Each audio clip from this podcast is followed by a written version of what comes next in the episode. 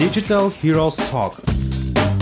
Dein Podcast mit geballter Digitalkompetenz an einem Ort.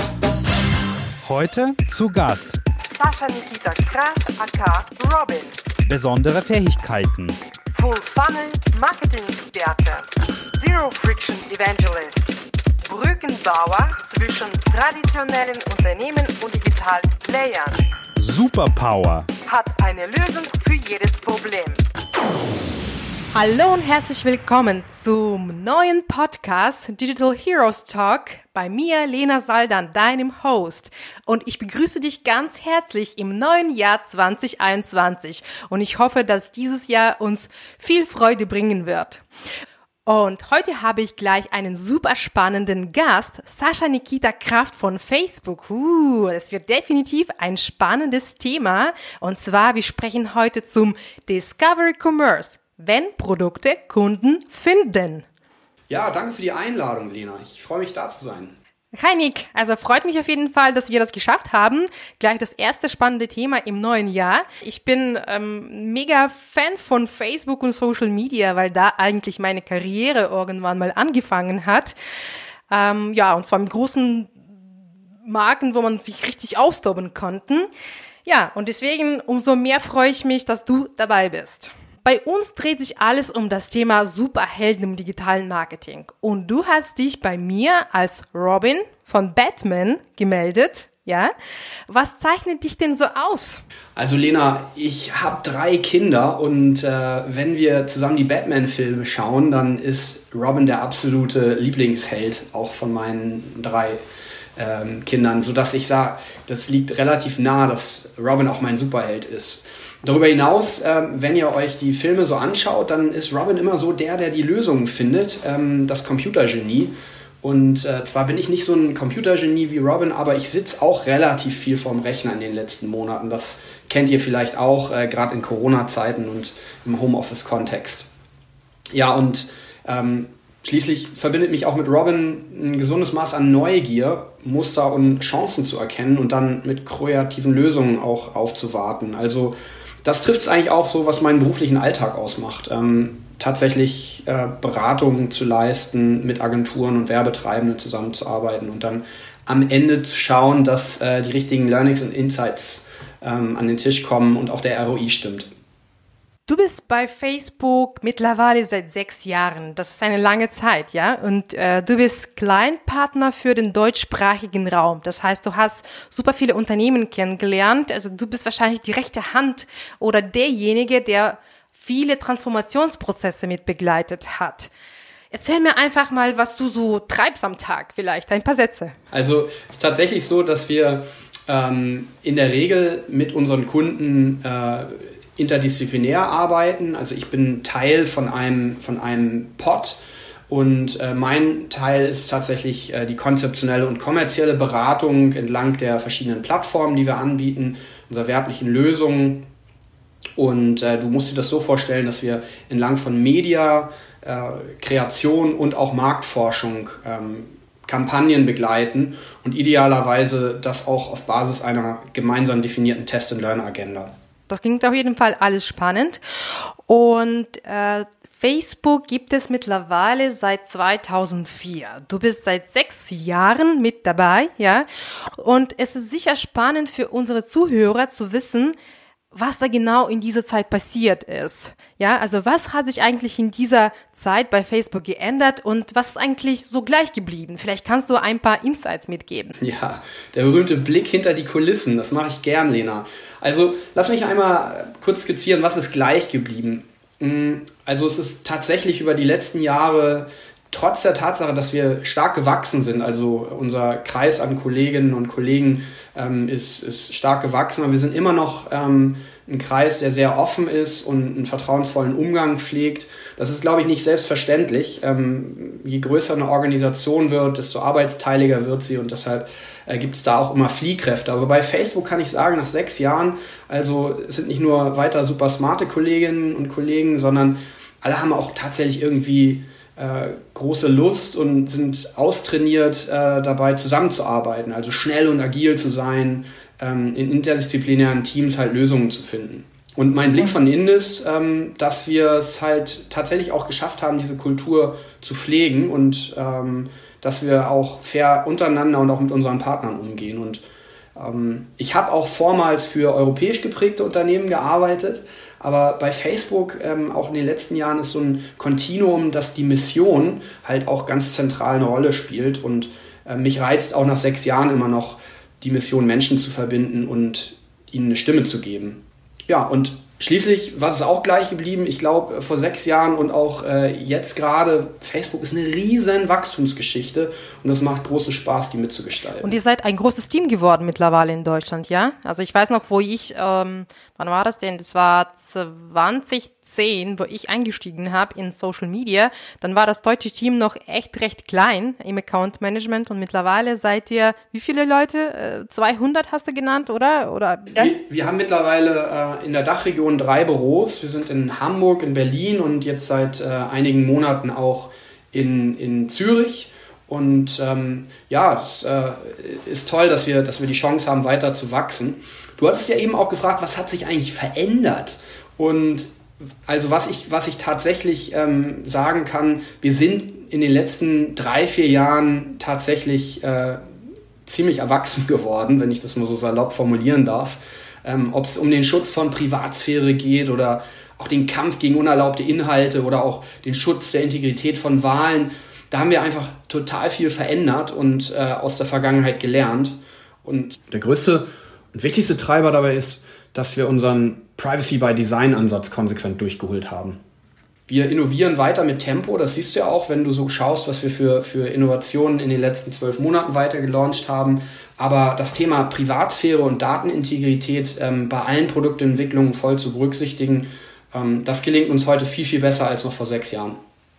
Ja, das stimmt. Da kann ich auch bestätigen aus meinem Alltag. Äh, und wegen ähm, dem Alter, ihr seid tatsächlich auch von der Zielgruppe erwachsener geworden. Ja, also früher war eher Facebook für ähm, jüngere Menschen. Äh, mittlerweile sind sie alle auf Instagram, WhatsApp, Snapchat und sonst wo. Äh, und ähm, die gesamten Eltern, die damals eher ihren Kindern folgen wollten, die diskutieren jetzt super viel über alle möglichen gesellschaftlichen Themen auf Facebook. Ne? Ich würde sagen, das ist, äh, ist ist aber auch ein Phänomen, das äh, getragen wird von Relevanz. Also wir haben äh, tolle Reichweiten über die Family of Apps, wie wir sie nennen, also sei es nun Facebook oder Instagram oder auch den Messenger oder auch WhatsApp, sodass wir tatsächlich über alle Demografien ähm, eine, eine große Relevanz weiter haben. Und gerade auch in Pandemiezeiten ist die Nutzung unserer Plattform weiter stark gestiegen. Ja, das glaube ich. Das glaube ich auf jeden Fall. Vor allem, ich meine grundsätzlich, also diese ganzen Ereignisse, die jetzt auch äh, stattfinden oder stattgefunden haben, treiben natürlich ja den Impuls oder oder diese, diese diesen Wunsch bei dem Menschen zu kommunizieren. Vor allem wenn man äh, in, in, in seinen vier Räumen sitzt, dann möchte man halt kommunizieren und wenn man gerade vielleicht Single ist, dann ist die einzige Plattform, sich mal im Social Media auszutoben und natürlich ist es auch eine Möglichkeit äh, für alle möglichen Medienanbieter, aber auch für die Unternehmen, dort ihre Kunden zu erreichen. Ne? Auf jeden Fall und ich glaube, das bringt uns ja auch ein Stück weit äh, heute zu dem Thema. Ähm, du hattest mich gefragt, was ist eigentlich so der, der wichtigste und größte Treiber im Vor, äh, Vorgespräch. Und ich glaube, was, was ähm, tatsächlich in diesen Monaten der Pandemie ähm, sichtbar geworden ist, dass es tatsächlich wie so ein Katalysator wirkt. Die Digitalisierung und der Shift hin zu ähm, digitalen Medien, der ist, ähm, der ist äh, wie im Zeitraffer nochmal viel, viel schneller vonstatten gegangen. Und ich glaube, Corona zieht viele Sachen nach vorn, die es eh in den nächsten Jahren gegeben hätte. Also sagt ja auch die allgemeine Einschätzung. Und wenn wir jetzt ans Podcast-Business mal denken, so wie heute, dann kannst du ja auch sagen, hey, ist tatsächlich äh, als äh,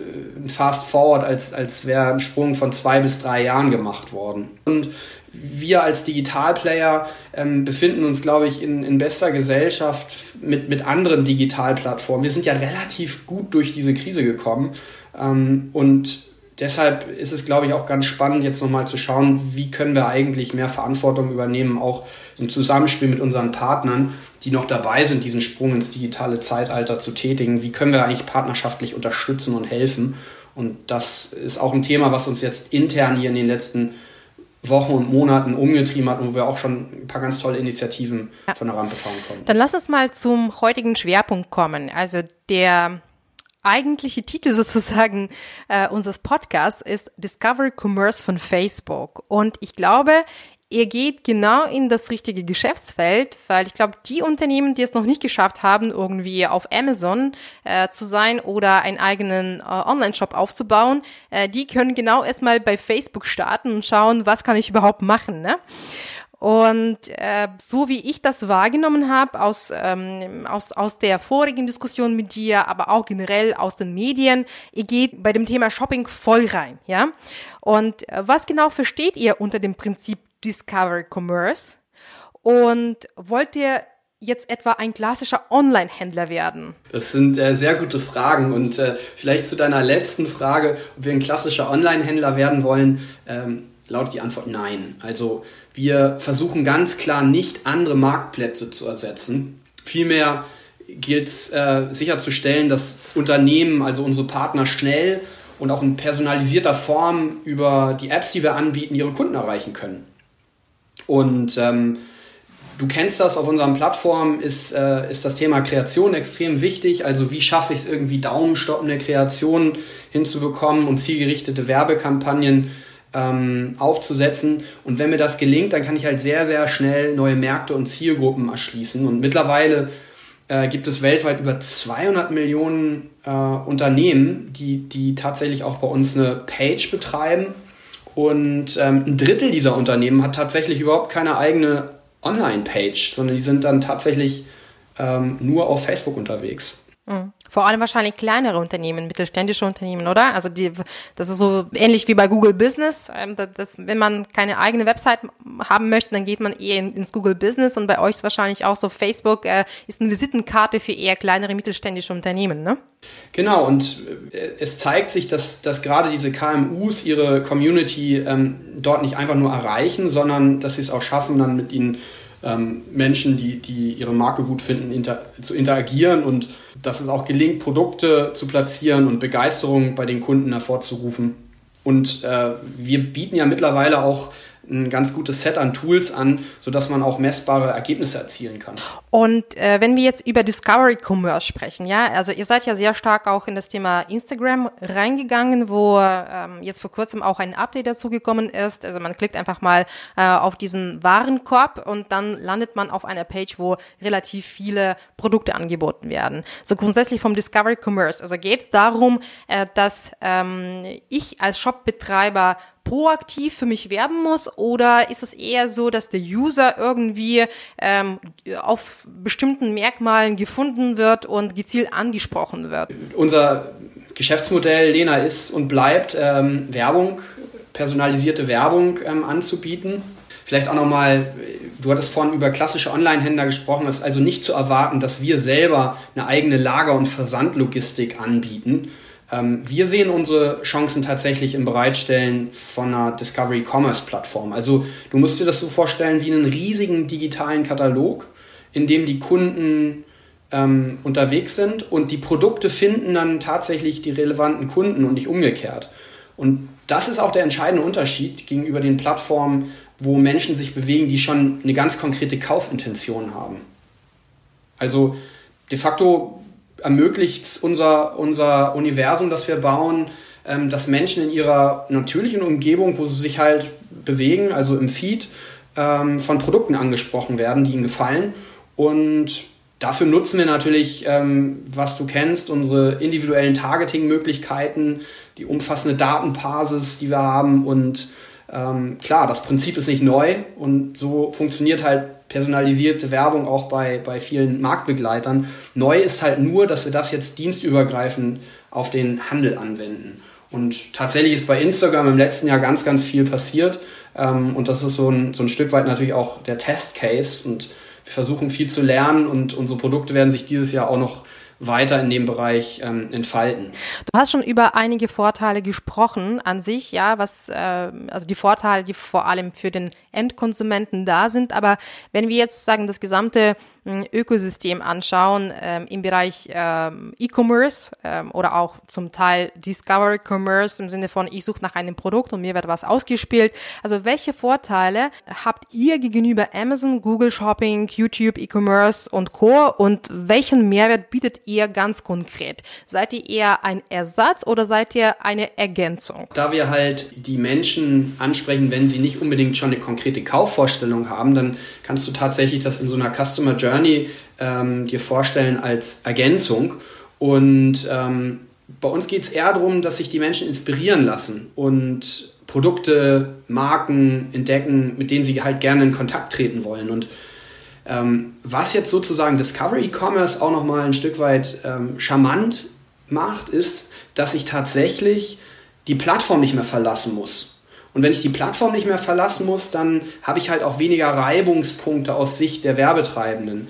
Denn ähm, du kennst es sicher über die letzten Jahre immer wieder ein Riesenthema für alle, die im Performance Marketing unterwegs sind. Jeder Clickout bedeutet halt einen Reibungsverlust. Und wir haben uns da intensiv auch mit, mit ähm, Studien äh, aufgeladen und beschäftigt und beispielsweise von eMarketer oder dem Baymar Institute ähm, gibt es äh, aktuelle Zahlen, die sagen, dass sich allein in Europa jährlich Opportunitätskosten in Gesamthöhe von 86 Milliarden Euro durch Friktion ergeben. Und äh, wenn wir als, als Teil dieses ähm, Ökosystems helfen, dass diese Friktion ein Stück weit abgebaut wird, ich glaube, dann, äh, dann, dann machen wir vieles richtig. Ja, vielleicht nochmal zum Thema Clickout, was mir gerade jetzt im Laufe der, des Gespräches ähm, eingefallen ist. Angenommen, jemand ist beispielsweise auf Instagram, der geht ähm, auf den Warenkorb, der hat ein super Produkt äh, gesehen, äh, der hat gegebenenfalls dieses Produkt gerade noch bei einem Influencer gesehen ähm, es kann durchaus sein, dass man aber vergleichen möchte. Ja, da würde man vielleicht, ich weiß es nicht, in die Google-Suchmaschine gehen, dennoch, ja, also sprich, da würde gegebenenfalls ein Klick aus stattfinden oder man würde auf Amazon gehen und nochmal dort die Produkte vergleichen. Wie habt ihr das irgendwie so überlegt, wie ihr dennoch die User dann nochmal abholt oder wie, wie wollt ihr da festhalten, dass er genau bei euch dann entsprechend einkauft zum Schluss? Sehr gute Frage und am Ende äh, glaube ich, liegt die Antwort in der Relevanz. Wenn, das, wenn, da, wenn die Ansprache passt und ich sozusagen äh, die gesamte Customer Journey auch in unserem Ökosystem abbilden kann, dann, ähm, ja, dann wird wahrscheinlich auch äh, eine große Chance bestehen, dass das Konsumentenverhalten sagt, hey, das trifft trifft genau einen Need, den ich habe und ähm, dann kann ich da sozusagen auch unterwegs sein. Wenn es jetzt um Vergleichsmomente geht und das Konsumentenverhalten sagt, hey, das ist aber extrem wichtig, weil äh, beispielsweise Smart Shopping als Phänomen sich da durchträgt, dann leben wir natürlich auch von der Pluralität. Und da siehst du dann aber auch tatsächlich einen sehr, sehr großen ähm, Wunsch, auch etwas zu kaufen und äh, sich zu informieren. Ähm, und wenn es dann um den Preis geht, dann darf es auch durchaus einen Clickout geben. Äh, aber ich glaube, dass viele, viele Menschen einfach sagen, äh, Convenience ist das große Stichwort auch in, in Pandemiezeiten. Ähm, wenn ich inspiriert bin und was Tolles sehe, ähm, die Marke im Herzen habe, das Produkt im Kopf und die Hand zum Portemonnaie geht, warum soll ich mich dann noch woanders entscheiden? Nochmal Stichwort Pandemie. Ja, mm, Mittlerweile haben viele äh, verstanden, äh, es ist Zeit mal äh, in die digitale Welt einzusteigen. Ja, leider sind vor allem die äh, mittelständischen Geschäfte äh, oder so kleine Boutiquen oder ähnliches, die mussten halt zumachen. Ja, also die dürfen jetzt nichts verkaufen, weil eben wir alle im Lockdown sitzen. Also das heißt, diejenigen, äh, die äh, den Zug verpasst haben, müssen jetzt irgendwie einsteigen. Und ich glaube, also da seid ihr genau im richtigen Moment da. Welche Hilfe kann kann ich als so ein mittelständischer Unternehmer äh, von Facebook erwarten, wenn ich einen Facebook-Shop aufsetzen möchte? Ja, wir versuchen tatsächlich in vielerlei Hinsicht zu helfen. Lass uns vielleicht kurz mal auf die technische Infrastruktur zu sprechen kommen. Da kooperieren wir tatsächlich mit etablierten Softwareanbietern, also vielleicht mal zwei genannt wie Shopify oder auch BigCommerce. Und es kommen halt auch laufend neue Partner hinzu. Und ähm, die Händler können tatsächlich entscheiden, ob sie dann ihren Online-Shop selbst aufbauen oder ob sie sich bei einem von unseren Partnern bedienen. Und am Ende funktioniert das so ein bisschen wie eine Menükarte im Restaurant. Also jeder Händler kann selbst wählen, was er am liebsten möchte. Und neben, sage ich mal, dieser technischen Infrastrukturhilfe bieten wir natürlich auch branchenspezifische virtuelle Events und individuelle Coachings an. Also wir arbeiten mit verschiedenen Verbänden zusammen und haben äh, jetzt in der letzten Vergangenheit rund 90.000 Unternehmer und Unternehmerinnen begleitet ähm, mit virtuellen äh, Webinaren und, und Seminaren. Ein großes Programm heißt Digital Durchstarten und ähm, daneben haben wir halt auch gesagt, äh, lass uns doch auch wirklich den Menschen und den Unternehmern, die unsere Produkte ausprobieren wollen, gerade Kleinunternehmern mal ähm, die Chance geben, äh, auch mit Ad-Credits zu arbeiten. Und wir haben halt ein Zuschussprogramm aufgelegt in Höhe von 100 Millionen Dollar letztes Jahr, ähm, um halt Werbegutschriften für Kleinunternehmen zu ermöglichen. Und das Programm ist in 30 Ländern gelaufen und, und äh, resoniert einfach super gut, weil wir natürlich ähm, an der Stelle auch sehen, dass es nicht nur um Tools geht, sondern dass man tatsächlich auch äh, ein Stück finanzielle Unterstützung geben muss, damit, ähm, damit Kleinunternehmen in diese digitale Welt auch, auch überführt werden und begleitet. Mhm. Mhm, das sind auf jeden Fall super Initiativen. Kurze Frage nochmal dazu. Also du hast ja gerade erwähnt, also ihr habt ja so Partner wie Shopify, also das kennt man natürlich auch, wenn man eine eigene Webseite ähm, sich baut und gegebenenfalls äh, dieses System mit integriert zum Verständnis. Also das heißt, man hat eine Facebook-Page aufgebaut und äh, im Rahmen dieser Facebook-Page kann man noch einen Shop dazu aufbauen oder wie würde das äh, genau äh, operationalisiert? Äh, ist das so ein Baukastensystem, äh, damit unsere Zuhörer nochmal verstehen, wie sie damit umgehen müssten? Ja, also es kommt immer darauf an, wo ich, wo ich auf der Reise gerade stehe. Wenn ich schon einen Online-Shop habe, und eine Facebook-Page, dann geht es einfach darum, dass ich äh, beides sauber miteinander integriere. Und wenn ich tatsächlich mhm. am Anfang der Reise stehe, dann kann ich, ähm, kann ich über die Facebook-Page und die Partner tatsächlich auch ähm, das Thema Online-Shop über unsere Partner direkt mit aufsetzen lassen. Du hast schon mal eine Studie erwähnt, äh, die tatsächlich diesen ähm, Impact von Facebook-Shops äh, vor allem für die KMUs ähm, bestätigt hat. Welche weiteren Proofpoints habt ihr bis dato gesammelt, äh, dass ihr eben mit eurer Commerce-Strategie auf dem richtigen Weg seid? Es gibt, es gibt eine aktuelle Studie von Deloitte äh, zu Konsumenteninsights und die besagt, dass ähm, 73 Prozent der Befragten ähm, angibt, dass es sich bei mindestens einem Unternehmen seit Beginn der Corona-Krise äh, auch ähm, inspirieren lassen hat auf unseren Plattformen. Und dabei handelt es sich vornehmlich auch um Kleinunternehmen.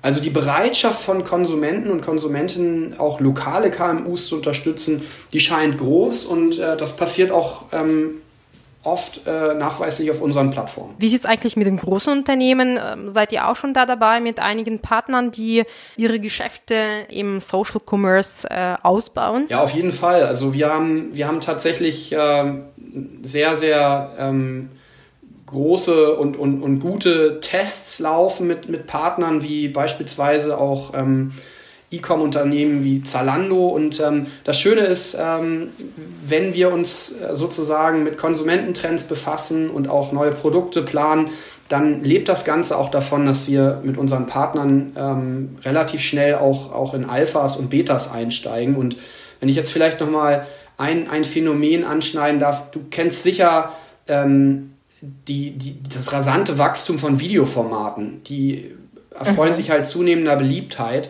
Und ähm, wir sehen eine starke Verbindung zwischen unseren Discovery Commerce Ambitionen und halt diesem Videoformat ähm, Zuwachs. Und da habe ich jetzt äh, tatsächlich ähm, ähm, in den letzten Wochen auch äh, mit dem einen oder anderen drüber gesprochen. Ähm, es ist halt nicht nur so, dass ein Drittel der weltweiten Beiträge auf Instagram heute schon Videos sind, sondern seit Beginn der Stay-Home-Phase hat halt die Anzahl von Live-Videos auch stark zugenommen. Also mittlerweile nutzen 800 Millionen Menschen weltweit täglich diese Funktion auf Facebook und Instagram. Und unsere Wette ist in diesem Zusammenhang relativ klar. Wir glauben, dass wir ähm, die Chance haben, sowas wie das Teleshopping der Zukunft mitzugestalten. Also tatsächlich arbeiten wir auch mit Unternehmen schon testweise so an Live-Shopping-Features, ähm, dass es den Menschen in Zukunft äh, auch noch leichter macht, in Echtzeit einzukaufen. Und ähm, Zalando Polen hat das zum Beispiel auch schon ganz inspirierend mal inszeniert und demonstriert. Die haben sozusagen ein Livestreaming ähm, durchgeführt und äh, ja, die Leute konnten dann unten sozusagen den Product Feed, ähm, der mitgelaufen ist, ähm, anklicken und sich dann darüber auch, auch ähm, mit den Produkten versorgen und die da shoppen. Das war sozusagen ein Hack, weil ja das ganze Thema Bezahlfunktion in Europa auch noch nicht ähm, durchdekliniert ist. Aber ähm, darüber hinaus, du weißt sicher, ich kann heute schon über Instagram Stories einkaufen. Ich kann ähm, Shopping in Instagram TV seit kurzem auch durchholen. Und in all diesen, ähm, in all diesen äh, Umfeldern funktionieren halt auch vor allen Dingen Bewegtbildinhalte sehr, sehr gut. Vielleicht mal zu den Bewegtbildern. Äh, nicht jeder ist also ein Content Creator, sagen wir so. Unterstützt ihr auch gegebenenfalls äh, die Unternehmen dabei, äh, bestimmte relevanten Formate zu entwickeln? Oder soll, soll der, der Shopbetreiber das komplett alles in der Hand haben? Tatsächlich, die Hälfte der Werbewirkung auf unseren Plattformen wird der Kreation zugeschrieben. Von daher ist das ein, ist das ein Thema, wo wir sehr, sehr intensiv auch mit unseren Partnern im Austausch sind und wir haben in den letzten Jahren verschiedenste Tools und Lösungen entwickelt. Das fängt an mit ähm, Automatisierungslösungen, dass ich beispielsweise eine Kreation, die ich hochlade, auch in die verschiedenen Formate automatisiert ähm, äh, angepasst bekomme als Werbetreibender. Das geht im Ads Manager. Ähm, und für, für Partner, die sagen, ich möchte tatsächlich so eine Mobile First Kreation bauen, da gibt es eine Reihe von Facebook Marketing Partnern, die halt auch mit, ähm, mit Technologielösungen aufwarten und, und es dir ermöglichen, deine Kreation, sei es nun TVC ähm, oder auch äh, sonst ein, ähm, einfach eine Plakatwerbung äh, zu animieren, ohne dass das Riesengeld kostet und, und das dann halt auch in einer Mobile-First-Umgebung so einzusetzen, dass der Daumen stoppt. Darum geht es ja am Ende. Und ähm, ja, wenn, wenn ihr da Lust habt, dann schaut doch einfach mal auf unsere ähm, Facebook-Business-Seite. Da gibt es eine Reihe von tollen, inspirierenden Beispielen und halt auch eine Liste der Partner, mit denen wir da zusammenarbeiten. Also diese Webseite können wir einfach verbinden in den Show Notes und dann kann jeder sich mal das Ganze anschauen. Ich habe noch eine kurze Frage zu Content Creation, beziehungsweise, äh, weil du ja so häufig Instagram genannt hast, ja. Auf Instagram äh, gibt es ja super viele Influencer, äh, die im Endeffekt auch von den großen Unternehmen oder auch von den mittelständischen Unternehmen dafür genutzt werden, damit ihre Produkte auch promoted werden. Das ist im Endeffekt so ein äh, direkter Effekt, ja, so eben, ich mag jemanden, äh, ähm, ich mag eine Caro Dauer und sie hat eine tolle Tasche präsentiert, noch einen Code dazu, ich gehe auf den Shop direkt und kaufe ein. Ähm, Habt ihr da so ein bisschen nachgedacht, wie eher die Influencer, die sowieso auf Instagram vertreten sind, also dass eher gewisse Kooperationen oder ähnliches, also wie, wie sollen sie in das Thema integriert werden oder äh, ist es out of scope? Also tatsächlich ähm, hat es in 2020 dann einen riesen Move nach vorne gegeben. Das ist ja ein Milliardengeschäft mittlerweile, diese ganze Influencer-Industrie. Und wir ähm, haben tatsächlich äh, eine Creator-Plattform gebaut und bringen jetzt Firmen und diese Creator ähm, auch, auch strukturiert zusammen oder bieten ihnen die Möglichkeit, in Austausch zu treten. Und ähm, es gibt äh, verschiedene Werbeformate, die jetzt äh, sozusagen Marken und auch Influencer sinnvoll miteinander verbinden und äh, für, für alle Beteiligten dann die Chance da ist, sozusagen auch zu partizipieren. Ja, aber das ist auf jeden Fall eine tolle Funktion, finde ich. ja. Weil manchmal Influencer haben sogar bessere Ideen als Unternehmen selbst. ja. Ich habe noch eine Frage. Du hast gerade im Laufe des Gespräches äh, die Bezahlfunktion erwähnt. Ne? Diese fehlt bei euch bislang. Wie sehen da überhaupt eure Pläne aus? Wir arbeiten tatsächlich äh, an der Bezahlfunktion.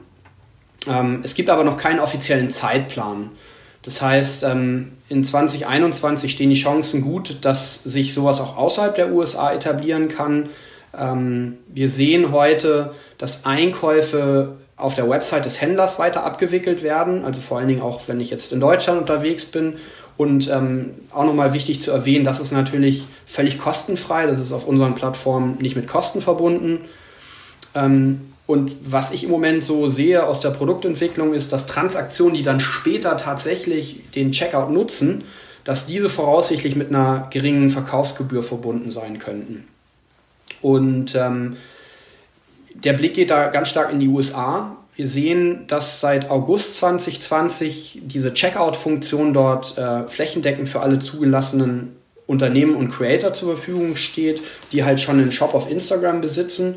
Und ähm, ja, die, die Testergebnisse sind, sind vielversprechend. Ich glaube, das ist, äh, das ist tatsächlich ein, ein ganz wesentlicher Schritt, um diesen Discovery Commerce auch abzurunden. Dann zu meinem Verständnis, wie sieht das dann aktuell genau aus? Also das heißt, angenommen, ich bin jetzt gerade auf Instagram, ich habe jetzt auf, auf, auf ein schönes Produkt geklickt. Wo lande ich? Also das heißt, also ich lande dann auf der Webseite des Anbieters und dort kaufe ich ein. Also das heißt, ich kann nicht im Rahmen des äh, Facebook-Ökosystems einkaufen bzw. bezahlen, oder? Du hast tatsächlich heute noch diesen Clickout, ähm, wenn, mhm. du, wenn du ähm, in Deutschland irgendwie mit Instagram versuchst, ähm, was einzukaufen, landest du am Ende ähm, nach der Inspiration und der Produktinformation oder Preisinformation im Checkout bei dem jeweiligen äh, Händler und kannst dort dann auch den Kauf abschließen.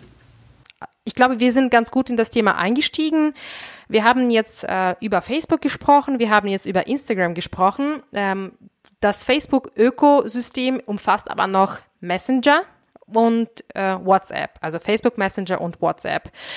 Habt ihr euch da schon so etwas Gedanken gemacht, wie man das für das Thema Discovery Commerce nutzen kann? Aktuell äh, soweit ich so mitbekommen habe, äh, nutzen das bereits ähm, alle möglichen Shops äh, aus ihrer eigenen Kreativität, ja, indem sie einfach beispielsweise dort Service anbieten äh, oder über externe Anbieter, mh, die man anschließen kann, auch eine Lead-Generierung oder äh, Verkaufsoptionen oder Buttons dort mit einbinden. Wie, was habt ihr da eigentlich vor? Also bei uns ähm, läuft das unter diesem ganz wesentlichen ähm, Stichwort Conversational Commerce. Und was ich mir konkret vorstellen kann, ist, dass ähm, etwa die Fashion-Branche spannende Aktionen äh, auf diesen Plattformen durchführt, beispielsweise virtuelle Modenschauen oder auch eine Stilberatung. Ähm, dass äh, ähm, das ganze Thema CRM und, und äh, One-to-One-Communication das wird, äh, wird sicher in der nächsten Zukunft weiter ausgerollt. Und da das ja alles unter einem Handle liegt, also Facebook Shops beinhaltet übergreifend alle unsere Plattformen in der Family of Apps, ähm, wird es da auch eine engere Verzahnung und Verschränkung geben. Wie sieht das genau technisch aus? Also ich bin jetzt beispielsweise als User im WhatsApp, äh, muss ich mich da opt-in technisch bei dem Shop anmelden und dann werden mir bestimmte Angebote vorgeschlagen. Wenn ich so auf die äh, werbliche ähm, Aussteuerung schaue, dann gibt es ja seit einiger Zeit auch Click to WhatsApp. Also das können Unternehmen mhm. heute schon nutzen. Und ähm, ansonsten gibt es natürlich für das ganze Thema Notification oder Customer Care äh, die Chance über einen Opt-in. Ähm, den, den Kunden äh, dafür zu gewinnen, auch über WhatsApp angesprochen zu werden. Also wenn ich mir bei einem großen E-Commerce-Unternehmen äh, ein tolles Paar Schuhe kaufe, dann kann ich sozusagen auf der Checkout-Seite auch anklicken, äh, möchtest du über den Lieferstatus äh, per WhatsApp informiert werden? Und dann gebe ich da als Kunde oder Kundin meine Mobilfunknummer ein und dann kann ich sozusagen auch mit diesem Opt-in ähm, kontaktiert werden. Es ist ähm, so, dass wir sehr, sehr vorsichtig sind und da jetzt nicht, ähm, sag ich mal, inflationär mit umgehen, sondern die Use Cases sehr genau abwägen und schauen, was sozusagen da auch reinpasst. Also mhm. das Einfache wäre natürlich irgendwie WhatsApp äh, auch äh, für, für den Werbekanal voll zu öffnen und mit Push-Nachrichten ähm, äh, aufzuladen. Und ähm, das, das ist aber, soweit ich das sehen kann, nicht geplant, sondern es geht viel mehr darum, langfristig zu schauen, People Centricity, was resoniert, was ist wirklich ein Use Case, der sowohl für Unternehmen als auch für die Menschen, die WhatsApp nutzen, ähm, sinnvoll ist. Mhm. Und so in Richtung Chatbots, also wie das jetzt aktuell auch möglich ist, dass man so einen mini kleinen Chatbot äh, basteln kann äh, für Facebook Messenger beispielsweise, so dass ich sage, okay, ähm, ein bestimmter User sucht nach, äh, weiß ich was, äh, Kleider, ähm, Rot, äh, Abendkleid, äh, muss zu meinem Partner im Anzug passen, ja, und dann wird ein Katalog ausgespielt. Ist es auch eine Feature, ein, so ein Feature, ähm, die eingeplant ist, also im Sinne von Discovery Commerce, äh, so dass der User selbst personalisierte Angebote über Messaging äh, einholen kann, äh, oder ist es, wo ihr sagt, nee, also das ist eben ein Feature, was sowieso schon da ist, also eine Chatbot-Funktion steht auch jedem Developer zur Verfügung und der kann sie nutzen, wie er will, oder wie wollt ihr diese zwei, sagen wir mal so, Möglichkeiten integrieren? Es ist tatsächlich so, dass auf dem Messenger heute schon viel, viel mehr möglich ist. Ähm, äh, WhatsApp ist da, ist da noch äh, ein Stück weit ähm, äh, auf Notifications und auf Customer Care Use Cases ähm, ausgerichtet oder auch limitiert. Und ähm, ich kann tatsächlich äh, eine Verkaufsberatung, auch, auch eine virtuelle Verkaufsberatung über Messenger heute schon designen. Da gibt es auch wiederum ganz tolle äh, Partner im Ökosystem, die diese Chatbot-Technologien beherrschen und ähm, ich habe mehrere Projekte selber begleiten dürfen. Ähm, da kann ich sagen, das ist also vom Invest her sehr, sehr übersichtlich und ähm, dann ist es tatsächlich eher die Frage, was ist der Use Case, den ich durchholen möchte und ähm, kann ich mit dieser Automatisierung vielleicht auch skaliert noch bessere Ergebnisse erzielen. Ähm, und dazu gehört dann halt tatsächlich auch die Bereitschaft, ein Stück weit zu testen und zu lernen. Das sind, äh, sind ja auch neue Technologien. Ähm, aber wir sehen in verschiedensten Märkten, dass das, ähm, dass das sehr gut angenommen wird. So, dann kommen wir von diesem technischen Teil beziehungsweise Integrationsteil zum ähm, Advertising-Teil. Ja, also natürlich, so ein Shop ist zwar schön gut, aber man muss es irgendwie bewerben. Also du hast ja gesagt davor, dass ihr auch tatsächlich ähm, auch ähm, Mittel zur Verfügung stellt, also finanzielle Mittel zur Verfügung stellt, damit ihr auch die, den mittelständischen Unternehmen auch einen Einstieg in, in die Advertising-Möglichkeiten äh, schafft. Natürlich auch jede Advertising-Möglichkeit hat ein Conversion Tracking in sich, ja, weil ich möchte natürlich nachvollziehen, was hat es mir überhaupt gebracht. Und aktuell ist es so, dass wir eine Datenschutzthematik haben und gewisse Vorgaben haben, äh, die es immer schwierig machen, tatsächlich die Conversions nachzuvollziehen. Also allein das Thema Consent Manager oder Attribution und bliblablub. Also äh, viele KI-gesteuerten Technologien hängen tatsächlich stark von dem Cookie-Tracking ab. Wie stark ist das Conversion Tracking im Bereich Discovery Commerce etabliert und was muss man berücksichtigen, um die Performance transparent zu erhalten? Ja, welche Lösungen bieten wir der Branche, um diese schwarzen Löcher wieder ein bisschen aufzuhellen? Also ähm, wir, wir sehen da auf jeden Fall ähm, als eine Lösung ähm, die Implementierung einer Conversion API. Ähm, die sitzt sozusagen neben dem Pixel und ähm, anders als der Pixel, der ja auf der Website sozusagen feuert, ähm, bedeutet die Conversion API, dass ich auf dem Server äh, des, des Webshops oder der, des ähm, ähm Betreibers auf Kundenseite äh, Signale habe und dass diese dann auch übermittelt werden. Und äh, dadurch kann ich halt, ähm, wenn ich diese Signale zurückspiele, im Ads Manager ein besseres Reporting erhalten. Ähm, und weil es halt parallel zum Pixel läuft, ähm, gibt es im Hintergrund halt auch eine Deduplizierung über eine Event-ID, äh, sodass gleiche Events vom gleichen User ähm, ausgefiltert werden. Und am Ende macht man das nicht nur, um besseres Reporting zu erhalten, sondern auch, um dem Facebook-Algorithmus äh, die Chance zu geben, besser zu arbeiten. Also wenn ich mehr Signale habe, dann hilft das natürlich auch, die Performance der Kampagnen zu verbessern. Und deshalb ist es auch viel mehr als ein reines Nice-to-Have. Ich bekomme dadurch eine größere Retargetings-Audience. Ich habe eine bessere Datenbasis, um Lookalike-Audiences zu bauen und kann natürlich auch mehr attribuierte Conversions ähm, einfließen lassen für eine Kampagnenoptimierung. Also die ersten, ähm, die ersten Advertiser, die wir jetzt sozusagen auch ähm, mit, mit äh, dieser Lösung ausgestattet haben, die berichten von 15 bis 30 Prozent Verbesserung im Conversion Reporting über alle Accounts. Und das ist natürlich schon signifikant. Du hast jetzt gerade über viele Discovery Commerce spannende Entwicklungen erzählt.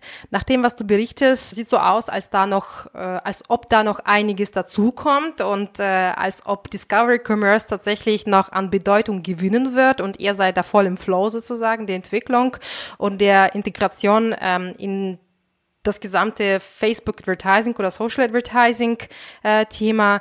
Welche Trends erwartest du darüber hinaus für die nächste Zukunft? Ich sehe auf jeden Fall den Trend ähm, sich fortsetzen, dass Online- und Offline-Handel konvergieren. Ähm, wenn du heute die, die Leute draußen fragst, äh, dann hörst du häufig, dass ähm, der Wunsch und die Bereitschaft auch nach der Pandemie online einzukaufen ähm, äh, nicht, nicht ab äh, eingetrübt wird. Also das Pendel wird nicht mehr so stark zurückschwingen. Ich glaube, ähm, Social Commerce wird zum Alltagsphänomen. Und das sieht man auch, äh, wenn man so schaut, dass Online-Shops anfangen, Offline-Läden oder Pop-up-Shops aufzumachen. Und umgekehrt ähm, der Trend, dass lokale Shops halt auch äh, im, im Online-Umfeld sich etablieren. Also diese Konvergenz ähm, wird ein großes bestimmendes Thema sein nach vorne. Ich glaube, ähm, die Reise rund um Personalisierung und Automatisierung als Trend, die wird sich weiter beschleunigen. Und der dritte große Aspekt ist, glaube ich, ähm, abseits von, von dem ganzen Thema Technologien, der ähm, Kampf um die besten Marketingtalente in der Branche, der wird sich aus meiner Sicht noch weiter verstärken. Also der Bedarf ist immens hoch und ähm, so mein, mein Petitum wäre, wenn ich, wenn ich die äh, echten A-Spieler generieren oder gewinnen möchte für mein Unternehmen, dann muss ich halt auch eine Antwort auf die Frage haben, ähm, was ist mein Purpose, ähm, welche Kultur ist die, die die Mitarbeiter, die dann antreten wollen und wie sinnstiftend ist die Arbeit eigentlich. Und ich glaube, ähm, Zalando ist da auch ein sehr, sehr gutes Beispiel. Die haben, die haben es tatsächlich geschafft, ähm, ihre Firmenphilosophie zu entwickeln in einem sehr kollaborativen Prozess und haben halt einen Purpose erarbeitet, der heißt Reimagine Fashion for Good of All. Und das ist ähm, tatsächlich auch ähm, super spannend, weil es halt die strategische Zielsetzung, sich von einem Online-Shop zu einer Modeplattform zu entwickeln, super stützt. Und ähm, ich glaube, dass tatsächlich die richtigen Talente zu finden eine ganz, ganz große Bedeutung hat in 2021. Ja, dem stimme ich auch zu und vor allem ist es echt nicht einfach, richtig gute Talente zu finden, äh, beziehungsweise die komplett äh, in die Kultur passen, ähm, ja, in den Modus operandi, aber auch von Soft Skills her und von, von Hard Skills her. Ja, also da muss man echt als Unternehmen selbst viel investieren, ähm, sowohl sagen wir so monetär, aber auch als äh, äh, Unternehmen, das weitere Benefits anbietet, dass man echt gute digitale Spezialisten findet. Ja, äh, du hast jetzt einen Tipp gegeben im Sinne von ähm, hired gute Leute. Ähm, welche weiteren Tipps möchtest du den digitalen Marketing-Experten mitgeben, damit sie im Facebook-Advertising erfolgreich sind? Ich glaube, dass die besten Performance-Steigerungen erreicht werden, wenn man konsequent in Test and Learn einsteigt. Das ist sicher nicht, nicht neu für, für reine Onliner, aber es gibt immer noch viele Unternehmen, die ähm, ihre Entscheidung aus dem Bauch heraus treffen und ich kann allen nur, nur empfehlen zu sagen, lasst doch die Daten mal sprechen, testet und das, was funktioniert, skaliert, beziehungsweise verändert, was nicht funktioniert. Das ist der eine Punkt. Ähm, und der zweite große ist, äh, das kann ich auch ähm, bei Facebook beobachten, der Datenschutz äh, ist ein prioritäres Thema. Also die Veränderungen in dem globalen Ökosystem ähm, zeigen, dass die Messmethoden sich verändern und alle, alle Werbetreibenden sind gut aufgefordert und gut beraten, wenn sie vorausschauend denken und den Datenschutz in alle ihre Produktentwicklungen ähm, in den Fokus rücken. Und ich glaube, wer dabei erfolgreich ist, der bekommt halt auch die Chance, ein Stück weit äh, die Nase vorn zu haben im Wettbewerb. Ja, dem stimme ich auch zu, vor allem das Thema äh, Test and Learn. Ähm, das ähm, haben wir auch das gleiche im Unternehmen, dass wir stärker in dieses äh, Data-Driven Marketing und Testing-Mindset reinkommen wollen, weil sonst kannst du dich auch nicht weiterentwickeln und nicht aus der Komfortzone bewegen, sagen wir so. Ja. Ich möchte dich jetzt mal nach einem Buchtipp fragen ich baue jetzt im Rahmen des Podcasts auch so einen gewissen Book Club auf und die Zielsetzung einfach so viel wie möglich spannende Empfehlungen zu sammeln. Ja, ich habe tatsächlich über die Weihnachtsfeiertage ein ganz wunderbares, frisch gedrucktes Buch gelesen. Das heißt die Wildgans-Strategie und es ist eine Parabel vom Geben und Nehmen, ähm, wie halt eine Vertrauenskultur, Kooperation, und Teamerfolg zusammenhängen. Und ich glaube, dass das drei Elemente sind, die ja gerade auch in dieser digitalen Transformation entscheidend sind. Ja, und äh, ich würde mal sagen, es ist ziemlich cool geschrieben für ein Erstlingswerk und hochrelevant für alle, die sich beruflich mit Innovation und Transformation auseinandersetzen. Also die Wildgarn-Strategie von Sophie Kloß. Super Empfehlung, werde ich auf jeden Fall auch auf meine Audible List oder Amazon List mit aufnehmen. Challenge Time. Äh, hier würde ich dich gerne im Rahmen der letzten Frage darum bitten, einen Namen eines weiteren Digitalexperten zu nennen, diesen sozusagen zu nominieren, den ich für ein spezifisches Thema äh, einladen soll. Ich habe da einen ähm, sehr geschätzten Kollegen, äh, der ein, ein spannendes Thema mit an den Tisch bringen kann. Und zwar gibt es ja in der Werbebranche auf Advertiser-Seite in der letzten Vergangenheit durchaus einen Trend in Richtung Inhousing. Inhousing von Digitalwissen und Sven Stühlmeier, der bei Vodafone das digitale Brandmarketing verantwortet, hat so ein Projekt in den letzten 12, 24 Monaten äh, von der Rampe gefahren.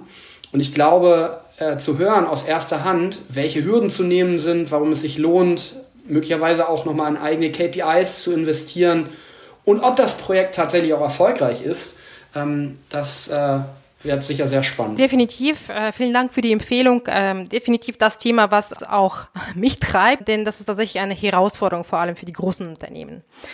Nick, super. Vielen lieben Dank. Äh, es war eine sehr spannende Diskussion und ich habe persönlich sehr viel gelernt, auch im Rahmen dieses Gespräches. Ich werde definitiv mal weiter stöbern und schauen, was es so auf Instagram Tolles gibt und äh, was ich da alles ähm, entdecken kann und mich inspirieren lassen kann.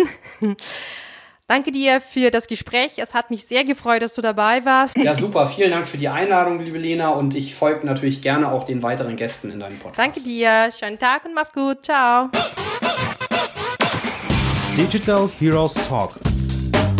Dein Podcast mit geballter Digitalkompetenz an einem Ort.